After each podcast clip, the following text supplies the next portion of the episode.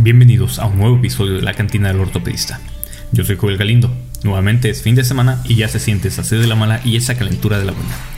Hoy le vamos a mandar un saludo a nuestro poblano favorito, el doctor Gómez Gómez, que fue su cumpleaños a inicios de esta semana, quien como buen poblano hace rato se acaba de poner un chingadazo como no tienen idea. Espero que hubiera traído el casco puesto porque de seguro termina en trauma craneoencefálico severo. Pero bueno, basta de saludos. Te invito a que te sirvas tu bebida favorita y acompáñame. El día de hoy revisaremos el tema de fracturas deficiarias de húmero. Empecemos.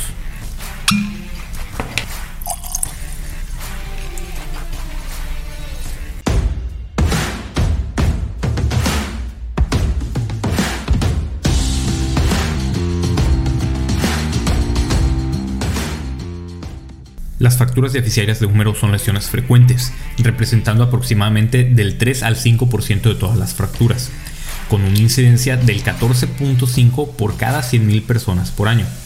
Anatómicamente, el 60% se encuentran en el tercio medio de la diáfisis, el 30% en el tercio proximal y el 10% en el tercio distal. Del total de estas fracturas, cerca del 2 al 10% son fracturas expuestas. Las fracturas deficiarias humerales presentan una distribución bimodal, con un pico en la tercera década en los hombres y un pico en la séptima década en mujeres. Es importante recordar que la diáfisis del húmero se extiende desde la inserción del músculo pectoral mayor hasta la cresta supracondilia. En esta región, la sección transversal varía desde cilíndrica hasta aplanada en dirección antero-posterior, convirtiéndose en un triángulo en la parte más distal. También es importante recordar que el canal intramedular termina de 2 a 3 centímetros hacia proximal de la fósfole craneana, en especial cuando se está realizando la planificación preoperatoria de una fractura diafisaria donde el trazo se encuentra muy distal y se debe de decidir entre colocar un clavo o colocar una placa. Otros aspectos relevantes de la anatomía del húmero incluye recordar que sirve de inserción para el pectoral mayor, el deltoides y el coracobraquial, además de que en ella se originan los músculos bíceps, tríceps y el braquial.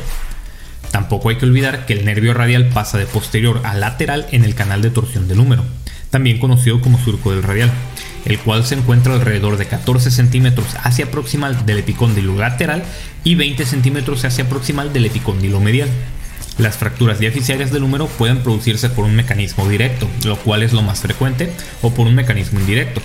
El mecanismo directo, como en los casos de un golpe o un accidente de tráfico, producen comúnmente un trazo de fractura transverso o conminuto, mientras que el mecanismo indirecto, como son las caídas sobre el brazo extendido, comúnmente ocasionan trazos de fractura espiroideos u oblicuos.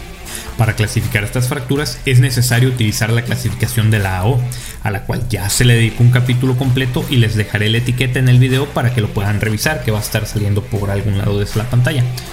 Pero recordemos rápidamente que es una clasificación alfanumérica, donde el número se le otorga el número 1 y a la diáfisis el número 2, y el resto de los denominadores dependen de las características del trazo.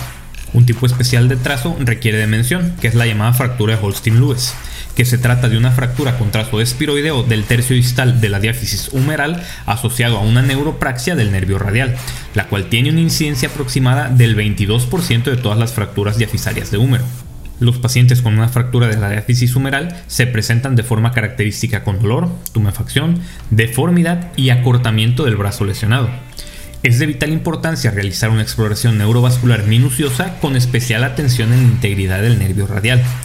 A pesar de que no es frecuente, también se debe de vigilar el estado neurovascular en búsqueda de síndrome compartimental, con mediciones de la presión intracompartimental en caso de ser necesaria. De igual forma, como con todas las fracturas, es necesario verificar la integridad cutánea para ver que no estemos ante una fractura expuesta que requiera de un manejo propio de dichas lesiones. Para la confirmación diagnóstica solo hace falta realizar radiografías en proyecciones AP y lateral, donde se debe de tener en cuenta varios aspectos técnicos. Es importante que las radiografías incluyan tanto la articulación proximal, o sea el hombro, como la distal, o sea el codo, de igual forma, al momento de tomar la radiografía lateral, es importante que ésta sea solicitada como transtorácica, donde se rota el cuerpo del paciente 90 grados en lugar de solo rotar el hombro, ya que hacer esto último solo ocasionaría una rotación y desplazamiento del fragmento distal. Estudios diagnósticos más avanzados, como la tomografía computada, la resonancia magnética o la gamografía, rara vez están indicados, aunque son especialmente útiles cuando se sospecha de una fractura en tejido previamente lesionado. Esto es cuando estamos ante una fractura patológica por un tumor. Las fracturas diafisarias de húmero son ese tipo de fracturas en las que en la gran mayoría se puede tratar de forma conservadora con excelentes resultados.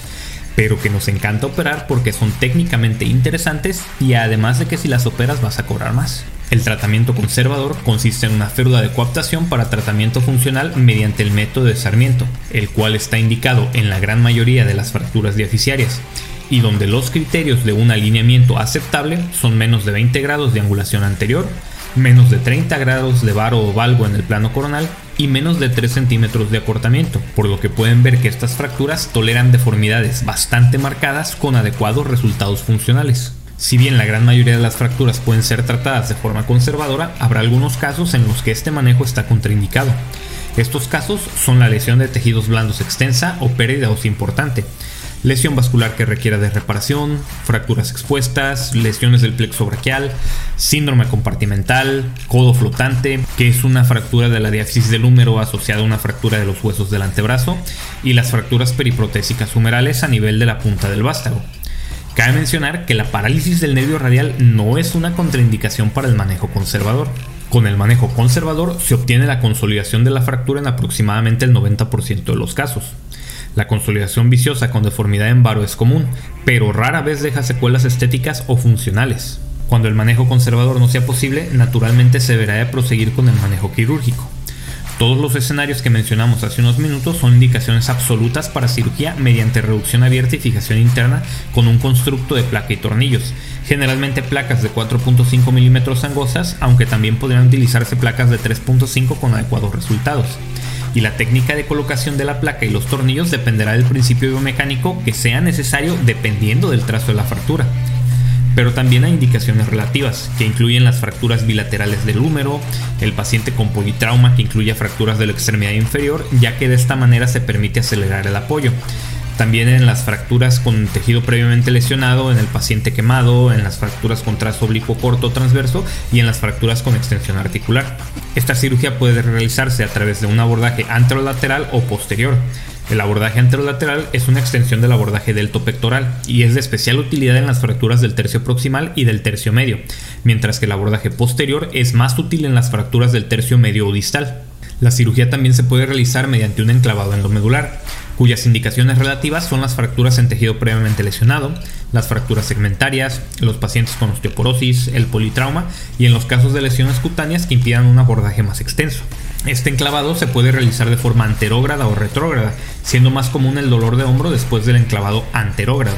Las complicaciones que se pueden observar en el tratamiento de las fracturas del húmero diafisario incluyen la no unión o la pseudoartrosis, la cual se observa más frecuentemente con el manejo conservador. La consolidación viciosa también es una complicación común, particularmente en los trazos transversos tratados de forma conservadora también. Y otra complicación importante es la lesión del nervio radial, la cual se ve en el 8 hasta el 15% de las fracturas cerradas y hasta en 22% de las fracturas del tercio distal, como ya se había comentado hace algunos minutos. La lesión del tipo neuropraxia es más común en las fracturas cerradas, mientras que la neurognesis es en las fracturas expuestas. La lesión iatrogénica del nervio radial también es común después de la reducción abierta y fijación interna, observándose en 20% de los casos en el abordaje lateral y en el 11% de los casos con el abordaje posterior. Del 85 al 90% de los casos de lesión del nervio radial mejorarán por sí solos después de 3 meses, con una recuperación total a los 6 meses. Sin embargo, la exploración quirúrgica estará indicada en las fracturas expuestas, en las fracturas cerradas, donde no hay una mejoría después de los 4 a 6 meses, o cuando se observen fibrilaciones en la electromiografía, lo cual indica denervación. Cuando se comparan la reducción abierta y fijación interna contra el enclavado endomedular, se observan tasas de consolidación similares y no existe diferencia entre ambas técnicas en la complicación con lesión del nervio radial aunque un metaanálisis reciente muestra un mayor número de complicaciones con el enclavado endomedular. Esto fue todo por el episodio Si te gustó y lo encontraste de utilidad, te invito a que te suscribas si aún no lo has hecho. Dejes tu pulgar arriba y dejes un comentario. Te recuerdo también que nos puedes escuchar en la plataforma de podcast de tu preferencia, donde me ayudarías mucho si dejas una revisión de 5 estrellas. Yo soy Joel Galindo y esto fue La Cantina del Ortopedista. Como cada semana te recomiendo que te portes mal, lo hagas bien y nos vemos hasta la próxima.